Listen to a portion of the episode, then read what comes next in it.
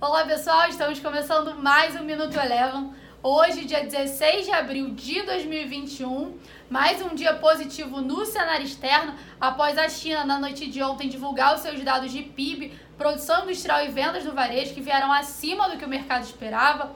Esses dados deram um tom para o mercado internacional na sessão de hoje, sem uma, sem uma agenda mais relevante nos Estados Unidos. Bolsas norte-americanas tiveram um pregão de valorização e o S&P 500 encerrou o dia de hoje com ganhos de 0,36%. Aqui no Brasil, o Ibovespa seguiu o movimento do mercado internacional encerrou com valorização de 0,34%, acumulando ao longo dessa semana ganhos de 2,93% a gente pode ver que o Ibovespa vem tendo dificuldades aí de ter um ímpeto maior no seu movimento de alta ao longo dessa semana. Isso se deve a dois fatores. Pela ótica da análise gráfica, o Ibovespa tem uma região de forte resistência na faixa dos 121 mil pontos.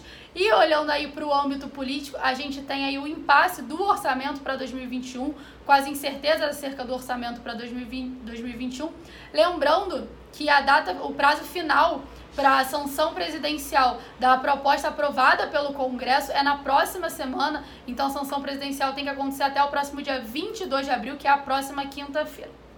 Aqui no Brasil hoje, destaque de alta ficou por conta das lojas Renner, que subiu forte, aproximadamente 12%, após uma notícia de que a companhia estaria preparando uma oferta de ações para possíveis fusões e aquisições.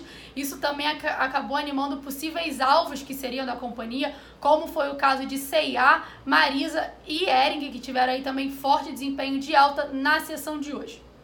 Passando para o dólar, o dólar frente ao real seguiu o movimento do dólar frente aos seus principais pares pelo mundo e em meio a um tom mais otimista pelo mundo, teve um dia de realização de lucros. Por aqui o dólar encerrou o dia com queda de 0,77%, cotada a R$ 5,58.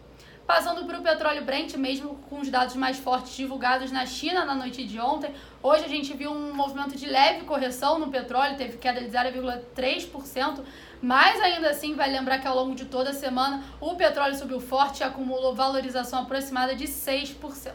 O Minuto Eleven de hoje fica por aqui. Se você quiser ter acesso a mais conteúdos como esse, inscreva-se em nosso site www.elevafinancial.com e siga a Eleven também nas redes sociais. Eu sou a Jéssica Feitosa e eu te espero no próximo Minuto Eleven.